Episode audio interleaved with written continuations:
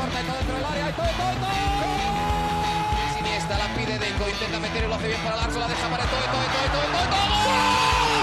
No puede apoyarse Juli, que balón acaba de meter para allá. Valenti, Valenti. ¡Gol! Corta de Neymar, la pone por dentro Andrés. Andrés la juega. ¡Qué golazo! ¡Qué gol! Sí, un regate. Mira el segundo el disparo. El rechace tiene que llegar. ¡Gol! Del Barcelona.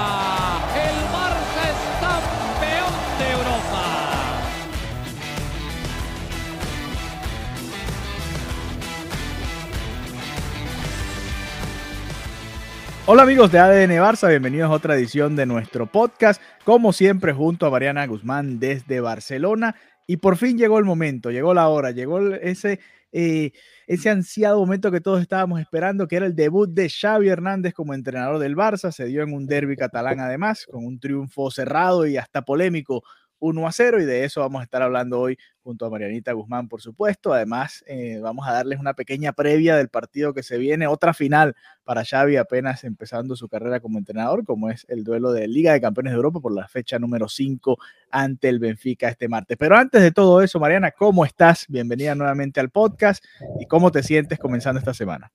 Hola Alejandro, contenta, contenta porque el sábado se vivió un ambiente tan distinto que me repotenció para toda la semana, ¿sabes? Cuando Ok, estábamos tanto tiempo en los episodios anteriores hablando de que el fanático estaba triste, de que el, de que el estadio se sentía aburrido, que el culé estaba fastidiado con el equipo, ¿no? Ujú. Y, y ver un cambio tan radical, pero, pero de la noche a la mañana, con la llegada de Xavi, de verdad es maravilloso. O sea, el ambiente que había el sábado fue un ambientazo, una, un detalle que a mí me encantó y que creo que tiene muchísimo significado, más allá de la logística, es- el hecho de que los jugadores llegaran juntos al estadio. Porque eso implica muchas cosas, ¿no? Que estuvieron concentrados previamente, que compartieron más, que siempre es importante para que se dé una dinámica correcta de grupo que se va a reflejar en el terreno de juego. Además que estuvieron preparándose físicamente en horas de la mañana, o sea, ya se veían unos cambios muy interesantes y el hecho de que llegaran juntos también dio la oportunidad, le dio la oportunidad al fanático de recibir al equipo. Y te lo juro que me recordó muchísimo al clásico del 2019, que fue el clásico que fue pospuesto por el tema de las protestas aquí en. Barcelona y que por motivos de seguridad y de solidaridad, el Barcelona y el Real Madrid llegaron juntos en autocar. ¿Vale? Entonces, Cierto. el ambiente que había, de verdad, yo me emocioné, te lo juro. Yo llegué al estadio, habían bengalas, la gente cantando, había música. Fue increíble. Era un ambientazo que yo no vivía desde antes de la pandemia. Sí es verdad que el clásico fue emocionante porque clásico es clásico, Claro. pero el culé no estaba tan metido en la partida, ¿no? Tan involucrado como lo estaba el sábado. Y, y ya directamente, es que simplemente pasar por los alrededores del estadio y es que sientes otra energía. Y eso es brutal, ver el cambio que, que se dio. También eh, el estadio, o sea, bueno, sabemos que el estadio son 90 mil personas, o sea, es, du- es durísimo llenarlo, más de 90 mil, pero de verdad que el estadio no se percibía vacío. Fue una muy, muy, muy buena entrada. Y eso también es, bueno, el fanático volvió al estadio y volvió con ilusión y además el equipo llegó juntos y mm, me gustó, me gustó muchísimo el ambiente del estadio, el, el- las gradas también coreaban a Xavi, que fue un lindo detalle y la verdad es que te lo juro, era otro, otro ambiente, era otras personas, la gente sonreía, de verdad, yo llegué al estadio y ya me puse de buen humor y decía, no puedo creer que estoy aquí y esto es una realidad, ya Xavi Hernández es el entrenador del, del Fútbol Club Barcelona. Y bueno, entremos a comentar el partido, ¿no? Porque ya No, pero hablando de importante las porque sensaciones, porque es que de hablamos- verdad quería sí, sí, sí. transmitírtelo a es todos. que ah, eh, hemos venido hablando todo este tiempo que ya el equipo, el- la conexión entre lo que comunicaba incluso el entrenador y lo que se veía del equipo en la cancha, como que no estaba ahí, ¿no? Con la afición. Y por eso hablábamos también en algunos partidos de liga que no había habido casi gente, el- no- parecía que no había esa conexión y bueno, lo, lo que tú reportas es eso, ¿no? Además lo conversábamos el, el propio sábado antes del partido a través de Twitter Spaces y, fue, era, se escuchaba, ¿no? Obviamente, eh, por supuesto que antes de cada partido se escucha bastante el, ambiente, pero este tenía algo especial, es que además era un derby catalán, ¿no? Eso también ayudó a que hubiese ese ambiente, ¿no? las ganas más llegaban igualados en la tabla, había muchas cosas ahí que, que, bueno, que hacían que este partido tuviese esa carga emocional.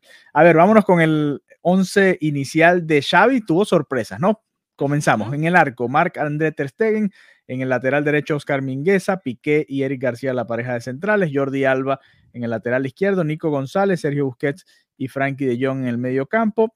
Y más adelante Gaby, Depay como 9 y Ilias Acomac, que era el juvenil, ¿no? Que estuvo debutando, otro más de 17 años, dos jugadores de 17 años adelante junto a Memphis Depay para este partido en el derby, ¿no? Eh, un once titular parecido a lo que veníamos viendo más o menos de antes, ¿no? Porque tampoco es que le dio un vuelco a la situación, pero, pero sí jugamos distinto, ¿no? Se jugó otra cosa. Pero bueno, antes de eso, eh, te sorprendió la llegada, supongo, de, de, que fuese titular Ilias, ¿no? Creo que... Sí, sí, sí, sí, fue una, fue una sorpresa.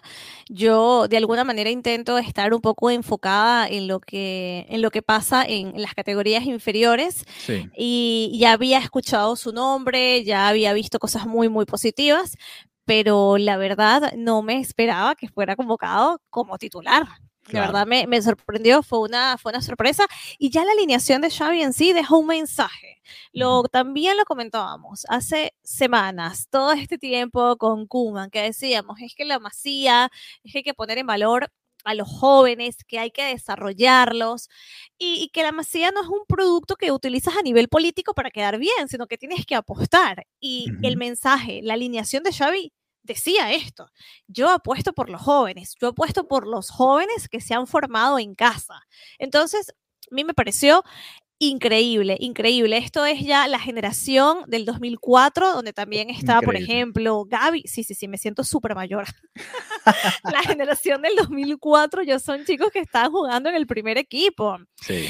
Y, y, bueno, al final él está lógicamente en, en, una edad juvenil, pero también tiene eso que hemos visto en otros jugadores que han debutado en el primer equipo y es esa mm, actitud, ¿no?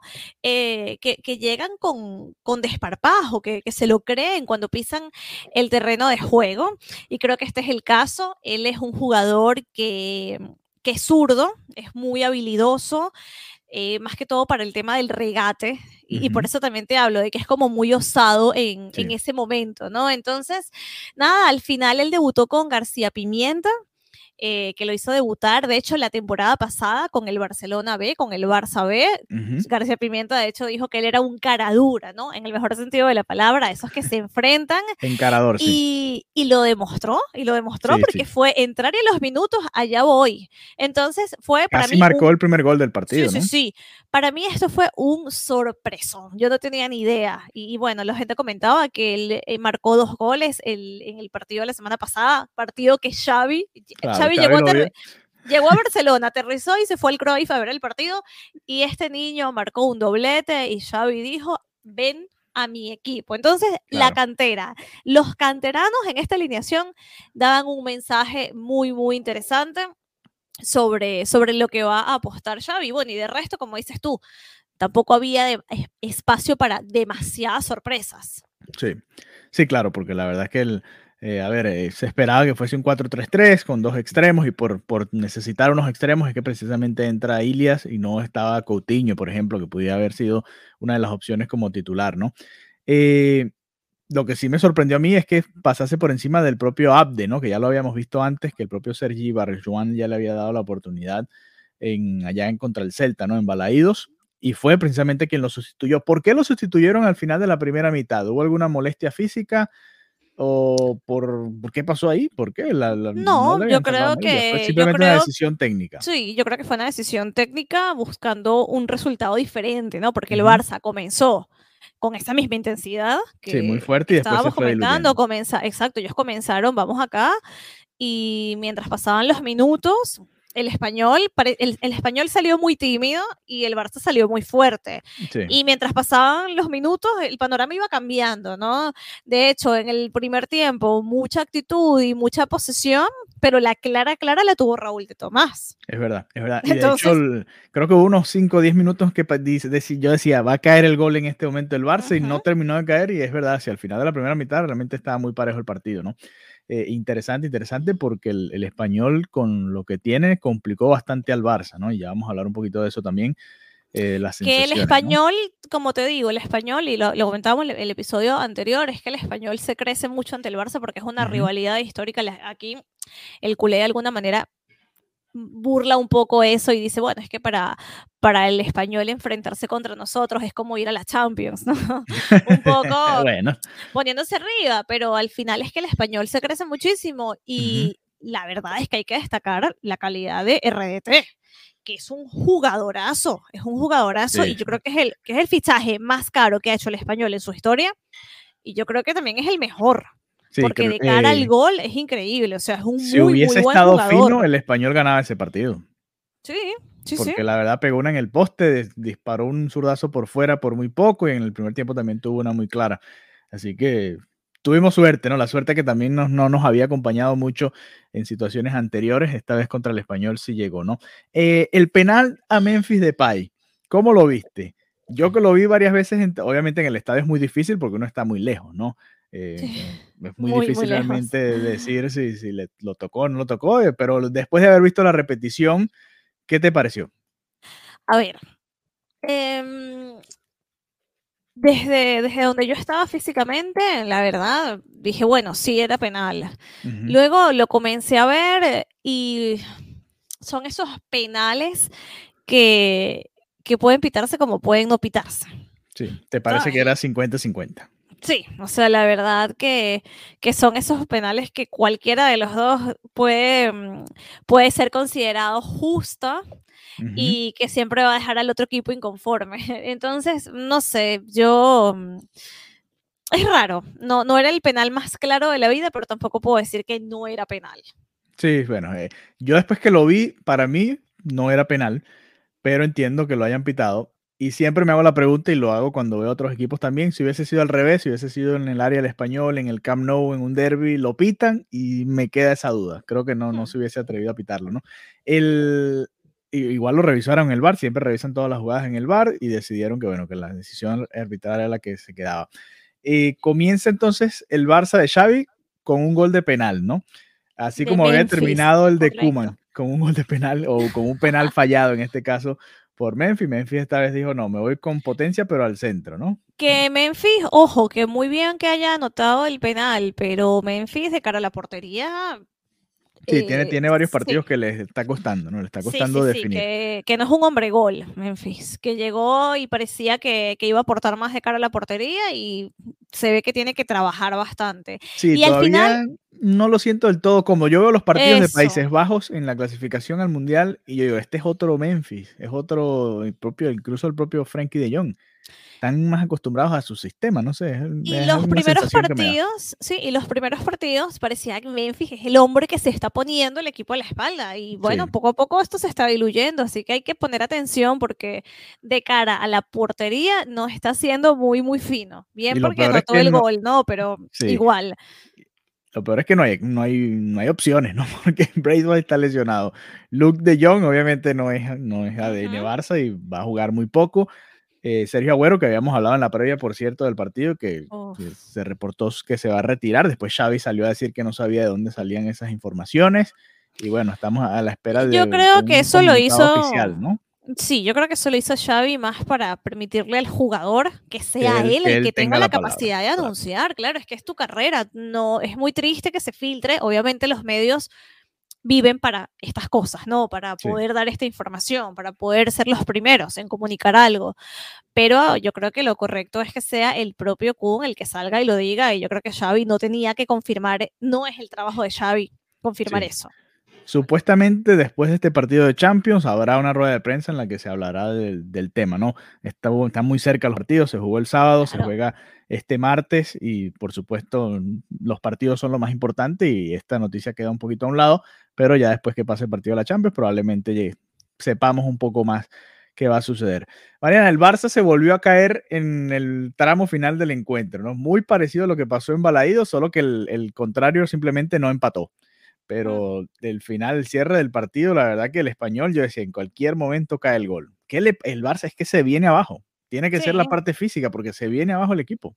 Además es de la físico, toma de decisiones, ¿no? También Entró es futbolístico, sí. ¿sabes? Son, son muchas cosas y, y, al final eh, los primeros minutos eran como, sí, este es el, el Barça de Xavi.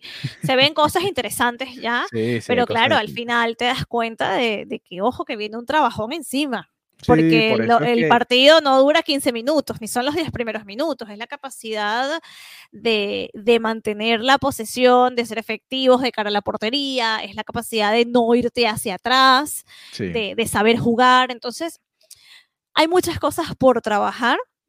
Mi conclusión de, de este primer partido de Xavi es que hay cosas positivas, hay una buena noticia para el barcelonismo y es que se va viendo destellos de lo que será este equipo. Para mí es un equipo en reconstrucción, está, es un equipo en obras y poco a poco vamos viendo cómo se están estableciendo algunos cimientos, algunas columnas.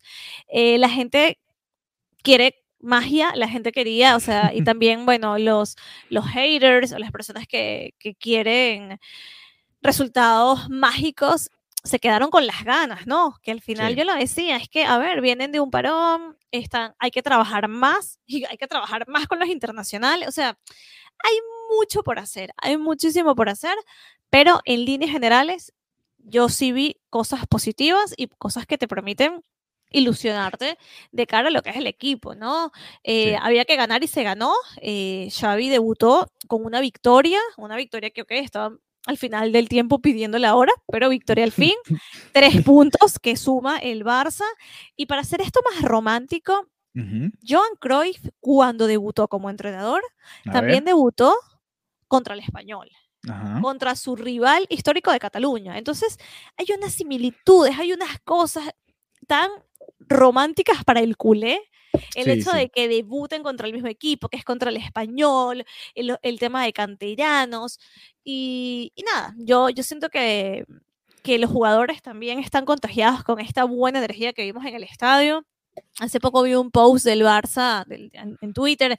Se ve otra dinámica tan distinta en, en los, en los entrenamientos, cómo sonríen, cómo interactúan. Esto es otra cosa. Y el mismo Xavi lo comentaba hoy en rueda de prensa. No es por desmerecer a los entrenadores anteriores, pero se están haciendo cosas bastante diferentes.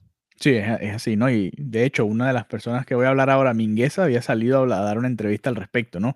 Ya se le había perdido un poquito la fe a Kuman, Que supuestamente. fue una novatada, en mi opinión. Sí, él declaraciones de, Sí, sí, sí. Claro, porque está en su derecho de, de hablar, por supuesto que sí, pero es que al final esas declaraciones tienen mucha repercusión y tienen mucho eco, por decirlo de alguna manera. Y como dice el dicho, era una buena oportunidad para quedarse callado. Sí, o sea, sí. más cuando luego No, se es está un, además es un poniendo ídolo de la afición, ¿no? De la institución, Kuman. y que nadie salió a decir eso. Y, y- y nadie salió a decir eso de los jugadores por esa razón. Entonces vienes tú, que eres nuevo, que él te puso, no sé, fue así como, no era, creo que fue desatinado, pero bueno, también es un jugador joven y es nuevo en esto, es normal que, que tenga esos, de- en mi opinión, eso fue un desliz de comunicación. Yo viéndolo desde la perspectiva de la comunicación, para mí fue un desliz. Si yo gestionara la comunicación de Mingueza, Vamos a llamar a Oscar. dicho- Oscar, si necesitas a alguien que te maneje las relaciones públicas, por favor. Le aquí amigo, estamos". eso, sí, de- eso no lo tenías que decir, eso coméntalo en una cena con tu familia, pero no de cara a la prensa. Sí. Hablando de él, qué mal partido hizo Mingueza. Eso te pero iba a decir, que Dios no- mío, bendito, o sea, es que casi que ayudó al español. Es que de la- verdad, esa ocasión que tú decías de la primera mitad fue una asistencia entre comillas de Mingueza. Sí, sí, sí. Después, la verdad, estuvo, estuvo incómodo todo el partido. Después salió con molestias, ¿no? Ujú. salió amonestado con molestias. No fue, el, no fue la mejor versión. Incluso entró Araujo ahí en el lateral. Los minutos que estuvo, yo dije, bueno, para tener a un central como Mingueza jugando de lateral, que en el lateral derecho estamos resolviendo como se puede. Primero era Sergi Roberto, que es mediocampista, al lateral. Después Mingueza, que es central, al lateral. Y yo lo entendía un poco más cuando se jugaba con línea de tres, ¿no? Y bueno, y tenías un central por derecha y, jugaba esto. Pero no sé, y esta es una de las preguntas que te voy a hacer para el, el análisis que haremos de la Liga de Campeones, de la previa del partido contra el Benfica, porque la verdad es que hay que recordar, por ahí también llegó el primer gol del Benfica en aquel partido de ida, ¿no? Y, y, si vuelve a ser titular, por ahí es que va a atacar probablemente el equipo portugués. Pero bueno, eh, más allá de eso, de que el Barça pidió la hora, que le volvieron a sacar, por ejemplo, amarilla a Ter Stegen, segundo partido consecutivo por estar perdiendo tiempo al sacar. Imagínate, el Barça perdiendo tiempo. Incluso Nico, de una lesión, se volvió a meter a la cancha tratando de parar el partido, no pudo. Después la jugada terminó en el poste, de, en el cabezazo de Raúl de Tomás. Menos mal que no entró ese balón, si no se iban a enganchar ahí a pelear en pleno partido. Pero el Barça sufrió, el Barça lo sufrió pero bueno, como tú decías, consiguió esos tres puntos que eran importantes, fundamentales, porque, eh, bueno, además del comienzo del, periplo de Xavi aquí en el Barça, también veníamos de varios resultados negativos, ¿no? En la liga y, para engancharse en esa pelea, que aunque aún están lejos, era importante ganar este partido. Abde jugó una muy buena mitad, Gaby también muy buenos minutos, lo de Nico cada vez que juega creo que es muy bueno, vimos cada vez eh, más pases filtrados, Busquets le dio un pase a Abde, casi termina en gol. Frankie de Jong, los desmarques, ahora pareciera que se cree más en los desmarques, ¿no? ¿Cuántas veces no hablamos acá de Antoine Griezmann y cuántos desmarques hacía y simplemente no, no le pasaban la pelota? No se tenían la fe y eso es parte de lo que ha hecho Xavi también, ¿no? El, decir a los jugadores, creemos en ustedes, atrévanse y, vamos, vamos, atrévete y, te vas a equivocar, pero bueno, síguelo intentando, síguelo intentando. Y es mucho de lo que escuchamos también esta mañana en, bueno, esta mañana mía, creo que es la tarde por allá, en la rueda de prensa de Xavi en la previa al partido contra el Benfica, ¿no? Y aquí pues, quizás podemos hacer el, paso a, lo que dijo Xavi en ese partido y más allá, porque hubo muchas preguntas, yo escuchando la rueda de prensa decía, wow, qué negativismo en la manera en que se preguntan las cosas, ¿no? La negatividad de, bueno, y si, pierdes, quedas fuera de la Champions, si empatas, y Xavi le decía, no, pero, o sea, yo, ¿por qué me tengo que plantear eso? Y si yo soy una persona muy positiva, ¿no? Eh, además dejó una de las declaraciones más importantes del, día, ¿no? Con, con esta, eh, en esta rueda de prensa, decía, hablando porque le preguntaba un poco de los perfiles físicos, ¿no? Y ojo que el, que el mediocampo del, del, Barça fue bastante físico, creo que es el más físico, el que jugó el fin de semana con Nico González, Busquets y De Jong. Y Xavi decía, eh, ya disponemos de perfiles muy físicos en el medio campo. Busquets es el mejor del mundo recuperando balones, no hace falta medir dos metros y pesar 85 kilos, y ni está robado 200 balones por temporada con unos 70, ¿no? Parte de lo que es el, el ADN Barça. Eh, exactamente, y a mí me pareció tan valiosa esa declaración porque al final, eh, y lo comentaba en el artículo que escribí para Conexión Deportiva, lo que va a aportar Xavi es el regreso a ese ADN Barça. Y esto que esa declaración tiene un valor tan importante, porque si nos vamos a los inicios de, de, lo que es el Barça, o bueno, a los inicios de, la masía y de esta creación de juego que, los define, hay que hablar de Laureano Ruiz. Laureano Ruiz, cuando llegó al Barça, era en el año 72. Y al final había el perfil, que era el jugador de fútbol, que tiene que ser robusto, que tiene que ser alto, que tiene que ser fuerte. Y él agarró y dijo, no, no, no, es que yo no necesito unos tipos así, yo necesito jugadores que sean pequeños, no hay problema, pero que tengan talento. Y eso fue uno de los paradigmas que él logró desmontar. Y lo logró desmontar porque trabajó con estos jóvenes. Donde se pensaba que el futbolista lo que tiene que hacer es correr, como si fuera una pista de atletismo. Pero es que no se trata de que corra como, como estuviera en una pista de atletismo, se trata de que corra en relación con el balón, que lo domine. El, el creador de que el Barça trabaje con rondos, de que pueda hacer todas estas cosas, fue Laureano Ruiz.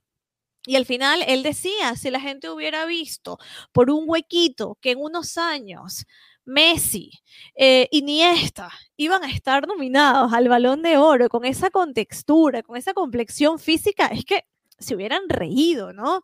Y al final esto para mí es súper, súper interesante lo, lo, que de verdad implica ese ojo del Barcelona, ¿no? Y por ejemplo, Pedri, Pedri es un ejemplo de esto.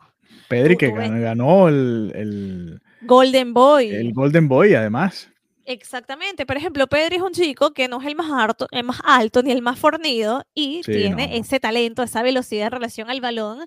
Y, y nada, al final esta declaración parece, parece una declaración pequeña, pero para los que entienden, para los que conocen de, de la historia del Barcelona, tiene, es, es un guiño muy, muy claro a lo que es la esencia del club. Y si esto es un tema que les gusta, que les apasiona, yo voy a recomendar una lectura porque me, me gustó muchísimo el libro Senda de Campeones de. Martí Perarnau. Perdóname por hablar mal y pronunciar mal, No, pero.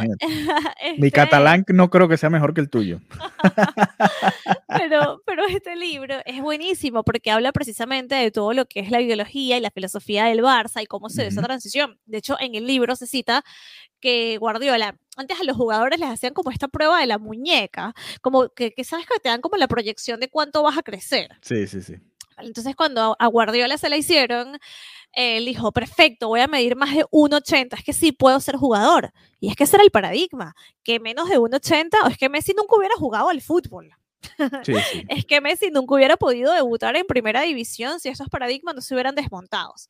Entonces, esto de Xavi es ADN Barça en el otro nivel, el next level, el nivel más elevado, fue esa declaración. Sí, no, y, y hoy la verdad que la rueda de prensa fue espectacular. Tanto él como Jordi Alba, creo que tenía tiempo sin escuchar a Alba hablar y Alba habló bastante bien también, ¿no? Eh, un poco hablando de la confianza del grupo. Alba no pudo estar en ese primer partido en- contra el Benfica, estaba lesionado en su momento, así que va a poder jugar este encuentro. Y aquí es donde viene algo interesante que te quería plantear, Mariana. A ver. Con Kuman hablábamos de rotaciones, ¿no? Tienen que rotar, o sea, no pueden jugar los mismos que jugó, los mismos 11 que jugaron el sábado, ¿no? Y, pero el problema aquí que tiene Xavi es que tampoco hay demasiadas opciones, ¿no? Ninguno de los jovencitos que hablábamos al comienzo, por ejemplo, ni Ilias ni Abde pueden jugar. Ilias está suspendido porque fue expulsado del partido de la UEFA Champions League, pero el Youth y Abde no está ni siquiera entre los posibles convocados. Entonces, se queda casi sin opciones, ¿no? Sí. Eh, Xavi. Sí, lamentablemente no en este punto, no Valdés es un tema de su puede jugar, ¿no? en eh, por la izquierda, por ejemplo. Pero no sé, en el mediocampo hay que ver, no sé, Sergi Roberto, por ejemplo, que era una opción posible, no, ya se anunció que no va a jugar. Eh, Exactamente. sería Coutinho, en todo caso, uno de los que puede entrar por Gaby, quizás, por, por refrescar a alguien y tratar de, de quitarle un poquito de carga, ¿no? Porque esa era parte de lo que sucedía con Koeman y la razón por la que Pedri está fuera en estos momentos. Se le utilizó Bueno, demasiado lo- rápido.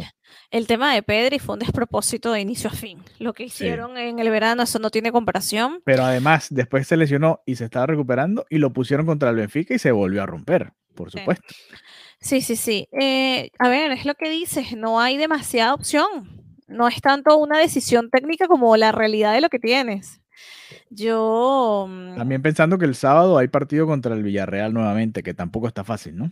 sí, sí. eh, sí, al final eh, lo tiene complicado.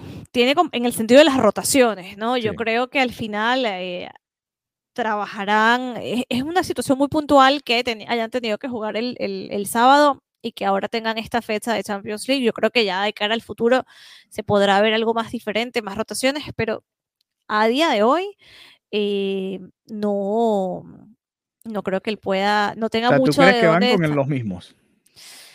Yo creo que sí, es que, que, que pudiera, bueno, no sé, que pudieras ver, ver tú Sí, no, yo del totalmente partido, diferente. yo del partido que vi, por ejemplo, si voy a poner un central, te lo decía más temprano en el episodio, un central por derecha, para eso pongo a, a Araujo, que lo vimos el otro día, o a Eric García por derecha, lo que sea, si vas a jugar así, ¿no? Eh, y además le das el descanso a Mingueza, si lo quieres utilizar nuevamente en el fin de semana. Por izquierda, por eso te preguntaba lo de Alba, ¿no? Lo de, lo de Alejandro Valdés, porque va a jugar Alba entonces los tres partidos de la semana, o quizás Valdés juega el del, el del fin de semana ante el Villarreal, puede ser una opción, ¿no? En el medio campo, quizás Gaby descansar un poco, o el propio Nico que salió con molestias en el tobillo, no me extrañaría tampoco que jugara, eh, qué sé yo, Busquets, De Jong y Coutinho, por, por ponerte una opción, ¿no? Porque hay, hay- acuérdate, hay, hay jugadores que salieron con molestias, Mingueza, el propio Sí, Nico González, sí. Busquets también salió con molestias, así que hay que meterle el ojo a todo Sí, eso. Busquets, Nico y Mingueza entrenaron con el grupo y están bien para mañana. También estuvieron entrenando Dest y Dembélé, pero parece que Dest todavía no está para jugar. Dicen que es muy pronto, Sí. entonces vamos a ver qué, qué sucede, pero, pero en principio por lo menos Busquets, Nico y Mingueza sí, sí estarán bien para, para el día de mañana. Y si Dembélé juega, jugará algunos minutos, ¿no? Como hizo en Kiev. No saldrá de Exactamente, titular. Entonces, Exactamente, es correcto. Y bueno, esas son las únicas opciones que yo veo por ahí que, que se podría dar, ¿no? Pero es complicado, complicado, pero, pero bueno, mañana se va con lo que se tiene este martes, para los que estén escuchando esto el, el martes, eh, a enfrentar al Benfica, un partido importante. Si el Barça gana, ya estará en segunda ronda, no necesitará sacar puntos en Alemania. Si no gana, pues se complica todo un poco más y va a tener que ir a Múnich en la sexta fecha en diciembre a tratar de conseguir el pase a la siguiente ronda. Hablamos un poquito de Pedri que ganó el Golden Boy, pero también el Barça se llevó a la chica de oro.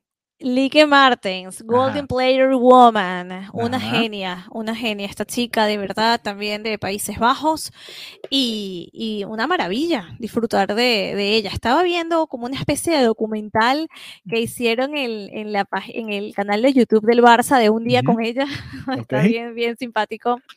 La verdad es una, una chica muy talentosa. Tiene, tiene ya 28 años, eh, nació en el 92 y bueno, qué, buen fichaje del Barça, de verdad, es muy, muy buena, muy, muy buena y más que merecida. Así es. Y además salieron los nominados al Balón de Oro. Y por supuesto está Lionel Messi ahí entre los candidatos y lo Que mencionamos Messi va a ganar, esto ya bueno, lo sí. sabemos. yo Messi estoy va de a acuerdo ganar. contigo, pero por ahí hay mucha gente que cree que va a ser Lewandowski. Hay otros por ahí, por allá por Madrid están pidiendo a otra gente que ni siquiera está entre los 10 mejores. Sí, sí, sí, no, no, Messi va a ganar, que por cierto salió hace nada una entrevista de Messi para Marca, también desde su casa, eh, nuevamente le preguntaron que si pensaba volver al Barça, y decía, bueno, yo, al Barce- yo a Barcelona voy a volver porque esa es mi casa Claro, pero mi es que no lo casa. puede decir, Mariana. yo tengo y, y dijo yo quiero ser útil para el equipo, tú sabes, y también comentó que entrenar, que tener a Ramos como compañero es un Ujú. espectáculo, dijo. Qué cosa tan rara, de verdad, el mundo es como Sí, rarísimo. ver a ellos dos así siendo amigos. Y mm, también le preguntaron, por supuesto, por Xavi y dijo que, bueno, que, que si hay alguien que conoce el club y la filosofía del club es Xavi y que, y que sabía que lo iba a hacer muy bien. Así que cada entrevista que da Messi, lo que la gente le interesa es la relación con el Barcelona. eso es lo por que importa, eso es lo que saca titulares. Y, y bueno, nada. Bien por, bien por Messi que anotó su primer gol en la liga. Sí, un eh, gol muy al- a lo que vimos eh, con el Barça, ¿no? En todos sus años. Un partido que se le había complicado bastante al PSG, se le expulsaron a Navas, después tuvieron que sacar a Neymar. Fíjate que no ha vuelto a sacar a Messi y Pochettino, porque el partido era como para quizás, yo nunca sacaría a Messi, pero quizás el entrenador ve, bueno, de los dos que quedan, Neymar y Mbappé son los más rápidos, quizás, bueno, no, sacó a Neymar, imagínate, y dejó a Messi y Mbappé. Al final Messi termina resolviendo el partido, no hacia el final. Así, así es el fútbol, ¿no? A veces eh, hay momentos que te demuestran que tenía razón Messi al no querer salir. Pero bueno, eh, nada, estaremos pendientes de este partido. Mañana, este martes, Mariana va a estar en el, en el Camp Nou. que ya para mí es hoy. Hoy Sí, voy sí, a ya. estar en el Camp Nou. Hoy martes para Mariana. Martes, exacto. Va a estar a cubriendo el partido. Y, y bueno, por supuesto, atentos a sus redes sociales, arroba Marianita Guzmán. Ahí pueden seguir la cobertura de Mariana. Desde que sale rumbo al estadio va a estar montando videos, fotos de ahí de todo el ambiente. en la Liga de Campeones. Vamos a ver qué tal el ambiente, ¿no? En, en Champions, que tampoco había sido el mejor en, en otros partidos contra el Kiev. Y bueno, obviamente la goleada que se llevaron ante el Bayern Múnich. A ver qué pasa ahora contra el Benfica en este partido que es tan importante. Y bueno, estaremos, por supuesto, conectándonos luego a hablar un poquito de lo que sucedió en ese encuentro. Y nada, será hasta la próxima aquí en ADN Barça. Un abrazo, Mariana. Disfruta el partido. Adeu, seguro. bye. Bye.